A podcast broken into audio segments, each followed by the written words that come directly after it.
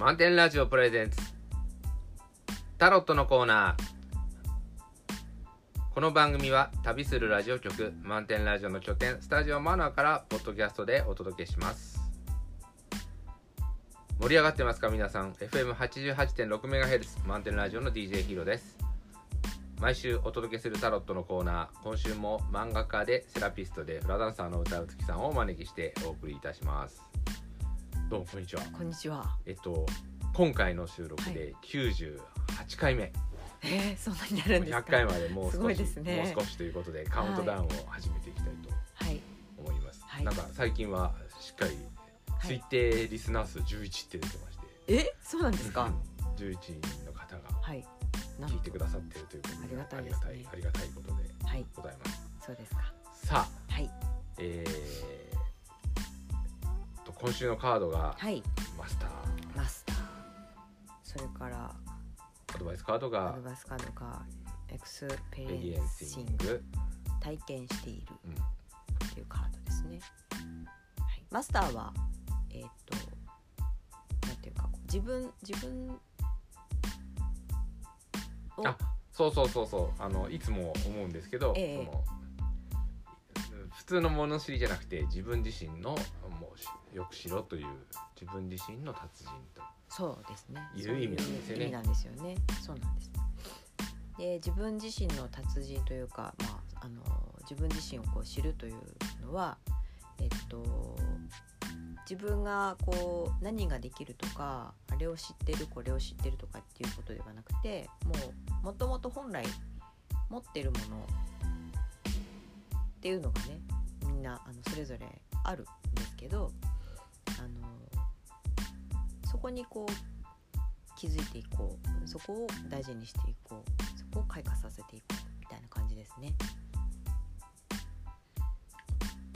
これはあのうんと年を取ってくると分かるんですけど、はい、若いうちは分かんないよね。そうですね。若いうちっていうかあのもう学校なんかでもその将来何になりたいとかこう将来の夢を言ったりするしこうあれができるようになったらいいねとかこれができたらかっこいいね素敵だねとかなんかあのそういう話がいっぱいあるから。こうそれが身にそれを身につけた自分がこうなんていうのかなこう将来羽ばたける自分っていう風になんとなく植え付けられてるみたいなところがある気がするんですよね。でもその自分の持ってる本来持ってるものとそれがこう一致してればそれはとてもハッピーだしあのそれこそ本当にこう開花していくと思いますし多分こう楽しいし嬉しいしっていうものになると思うんですけどあの中のものを無視した状態でこう外側からこれがいいよっていくらいいものであっても外側からこう無理無理に押しこうくっつけられてしまったものだとなんとなくどっか違和感があったりなんでしょうねこう苦しくなってしまってたりとかなんかそういうことがあるんじゃないかな。なんか子供のこう進路のこう希望とかそういうのを、ええまああのき聞いたら、えまあ、とアンケートを取ったら、まあ、あある程度こう統計に分統計的にこうまとめるためにええ。こう、うんさっき出た進路だとか、え希望のうんと職業とかを、統計的に処理するためにこうまあカテゴリーに分けるんですね。ええ。でえーっと私が思ってる以上に、ええ。あ選択肢ないなってあーもっと世の中広いし、うん。たくさん可能性があるんだけどえそれは統計的に処理しようとしてるためで、ええ。その大大雑把なくくりになってしまうのか、うん。それとももうそれをそれを作った人自体がプアな発想なのかはまだわからないんですけど、うん。えーこんなの中から選べる方が大変だみたいなあーなるほど。ことがあって。え。うーんかといってねこう世の中は無限に広がってて新しい今はない可能性があるとか言ってもえ、うん。うんそれだけではちょっとこう計り知れないものがあり、だからこうその多分学校とかこう中にいる限りこう自分のこの自分自身をというものを受け止めるとか自分自身を知るっていうのは難しいですね。すね。やっぱりそういうのとちょっと、うん、異なった時間空間というのを持たないと、えー、うん、ダメな気がする。多分それがこのアドバイスカードなんだろうと思います。これ体験しているっていうカードなのでそのこうこれは体験しているなので、うん、あのー、今まさにやっていることをあの感じるっていうことなんですね。うん、だからそのこうなんていうのかなこう実際に起こした行動にはだいたいこう感じるものっていうのが伴うものなんですよね。でその感覚みたいなものをこう大事にしていくでこれいいよって言われてやってみた。であ面白かったっていう風に感じる人もいれば同じことをやってもんまあね？みたいな。そうでもない人もいると思うんです。でそれはやっぱりその人が、あのー、同じことをやっても人それぞれ感じ方が違うっていうことなんですよね。でそれは持ってるものがやっぱり違うから違うわけで、あのー、車に夢中になる人もいれば車に全く興味のない人もいますし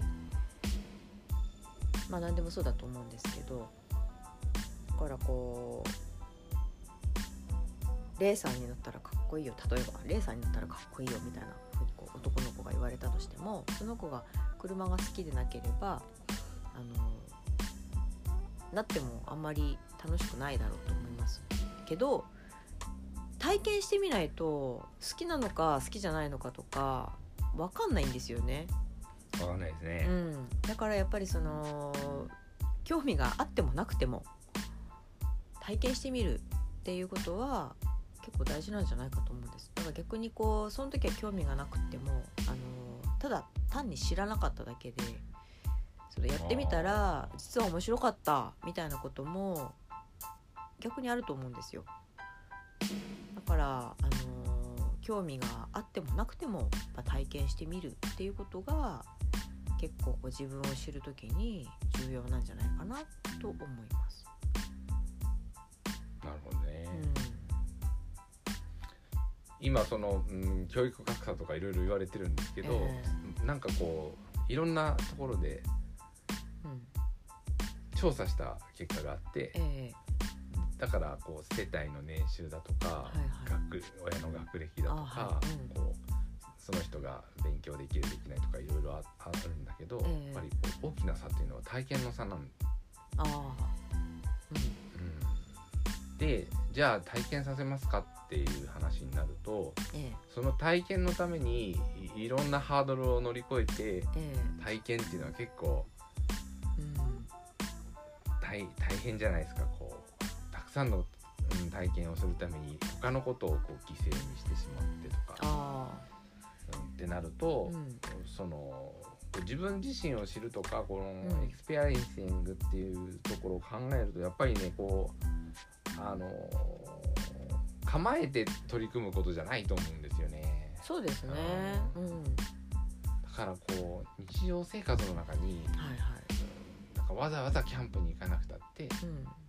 その体験っていうのが一つのねまた統計で取るとキャンプに行きましたかとか旅行に行きましたとか、習い事しましたかとかっていうなるんだけど、うん、そういうんじゃなくて、もっと身近なところで。そうですね、うん、なんとなく自然と、うん、やってたっていう方が大事かなとは思ってたんですよ。あ確かにそうですね、うん、私もあのそ,、えーと、それは思っていてだからその例えばキャンプに行かなくてもお家でこうお料理とかあの、まあ、お母さんがしていたりお父さんがしていたりした時にその子供がそのお料理っていうのにこう興味を示すかどうかとかでえっ、ー、となんかこう見に来た時にやっぱりこう危危ないからって言って触らせないんじゃなくて触らせてあげる。包丁にも触らせてあげるし野菜にも触らせてあげるしお肉にも触らせてあげる。生のお肉。なんかそういうやっぱりこう体験っていうのは日常の中でいくらでもできると思うんですね。だからあのヒロさんおっしゃるようにこう日常の中でっていうのがやっぱりまずは大事なのかなっていうふうには思いますね。でそのためには、うん。構えないでいるっていう余裕なのかなという。うん、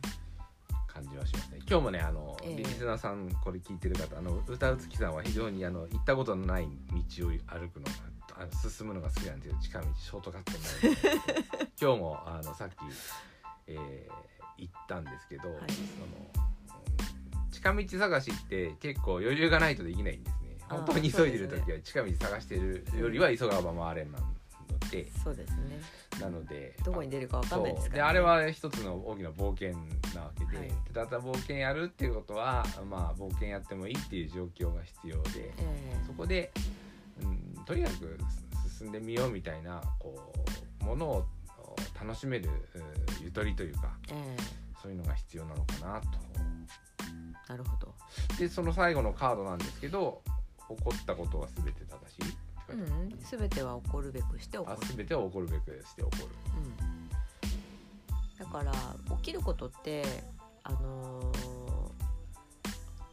内容によってはいいとか悪いとか あ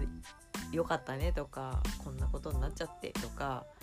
いろいろこう人は感想を述べるというか、あの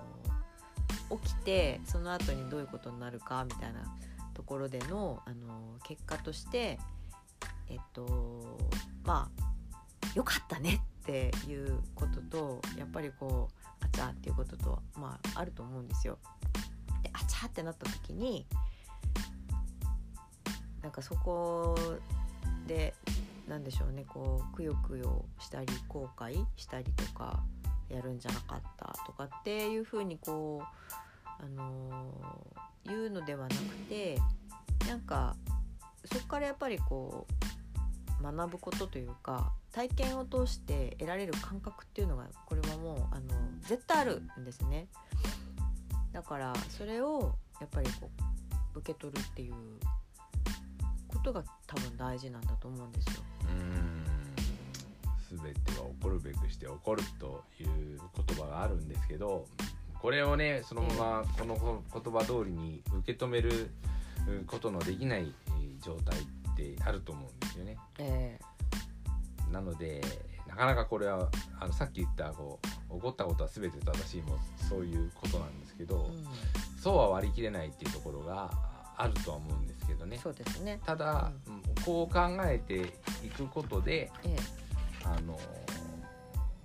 ちょっと気持ちをねこう、まあ、反省すべきは反省するとか、うん。この失敗を、まあ、明日の糧にするとかはい。いろんな言い方はあるんですけど、え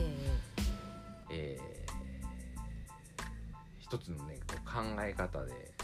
のヒントにしてこればっか言ってる人もいるんですけどねあのえうん。そういう人感情ないのかなと感情ないっていうかななんかこう全部お金で割り切ればいいっていうふうな考え方なのかなとか時間とかあると思うんですけど、うんあの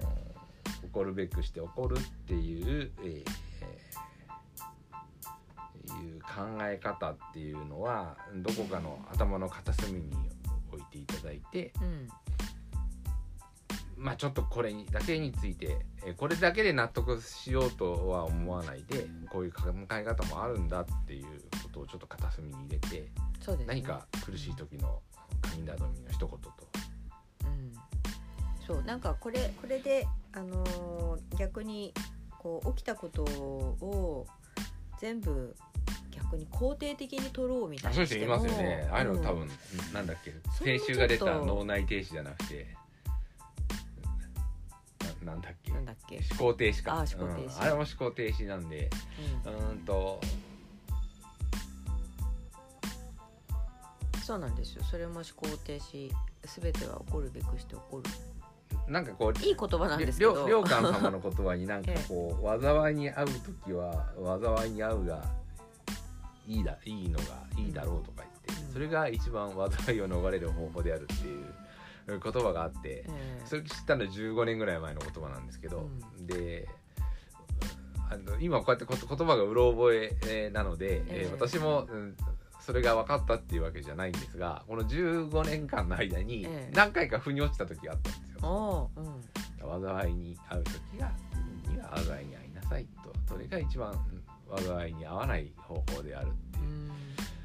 今こうやって思い出して言ったけどあれなんだっけなって言葉もないし自分が何に納得したのかは分からないんですけど、うん。まあそういう言葉をどこかの頭に入れてふっと見た時にああってこう、はい。うんある瞬間があるということは私の人生にとっては、うん時にプラスに働く。うん。それが一番難を逃れることなんですよという。はい。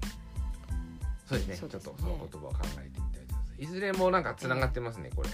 お話そうですね。うん。そんなつながってます思い切りつながってると思います